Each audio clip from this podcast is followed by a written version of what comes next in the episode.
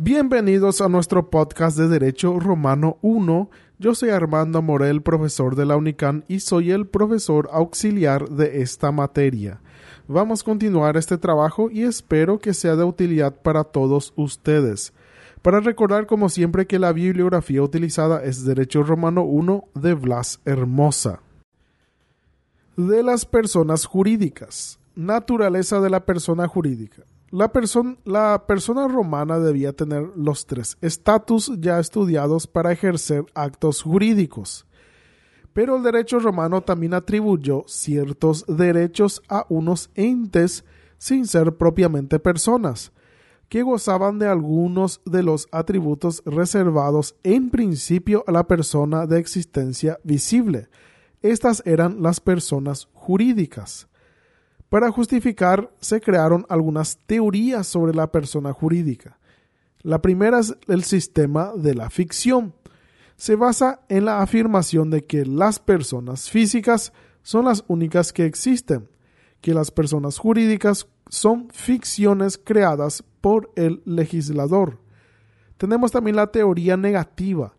Las únicas personas que verdaderamente existen son las físicas. Las personas jurídicas son solo una técnica jurídica. Ellos niegan la existencia de personas jurídicas. Y por último, el sistema de la realidad. Este atribuye a la persona jurídica una existencia real y verdadera como a los seres humanos. Nacimiento de la personalidad jurídica.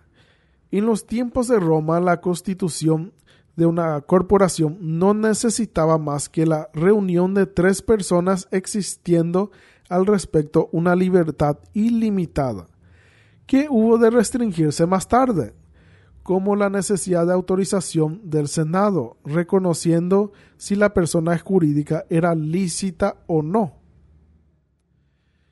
Derechos y deberes de las personas jurídicas.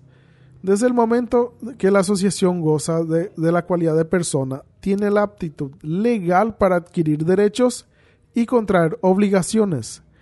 En Roma estas corporaciones podían adquirir toda clase de bienes aún en actos solemnes por la mancipatio. Evolución de las ideas acerca de los patrimonios comunes de las personas jurídicas. Este concepto de persona jurídica al principio fue confusa en Roma, pero con la evolución del Estado y el municipio se volvió necesaria. Antes el Estado era considerado como una comunidad de bienes de todos, pero fue necesario después un sistema para que se dispusiera de los bienes públicos para satisfacer las necesidades de la comunidad. Así se fortaleció la idea de que el Estado o municipio era una persona. Esto facilitó enormemente las relaciones jurídicas de ellos. El fisco imperial y sus privilegios. La palabra fisco era empleada para designar al Estado mismo.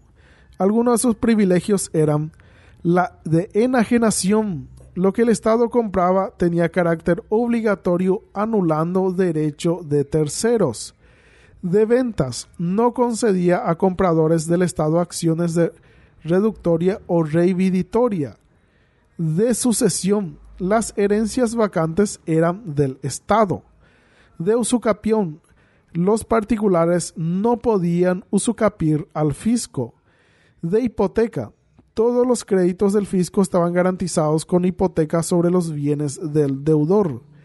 De interés, los contratos celebrados por el Estado no producían interés moratorio. De concurso, el Estado podía exigir el pago de los créditos cuando se realizaba un concurso en caso de quiebra de un particular.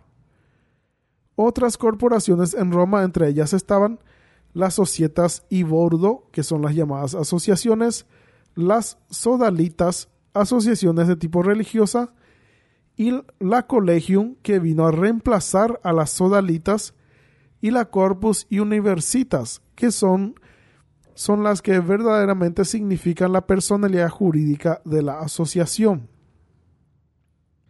Organización, las colonias, municipios y ciudades libres fueron tratadas como personas jurídicas, podían adquirir derechos y defender sus intereses.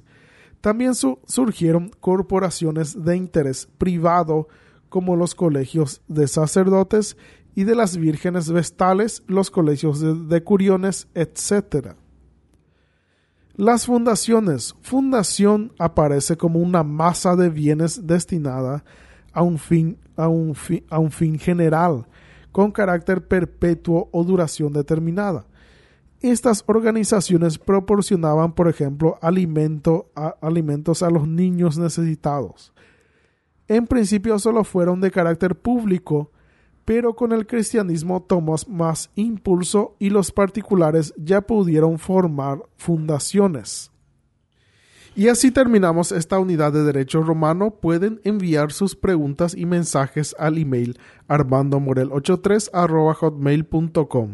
No se olviden de ingresar al blog de nuestra materia Romano 1 en número, no en letra, unican.blogspot.com. Las publicaciones de contenido y tareas serán en esa plataforma. Muchas gracias por escucharme, ya nos veremos en cualquier momento. Hasta pronto.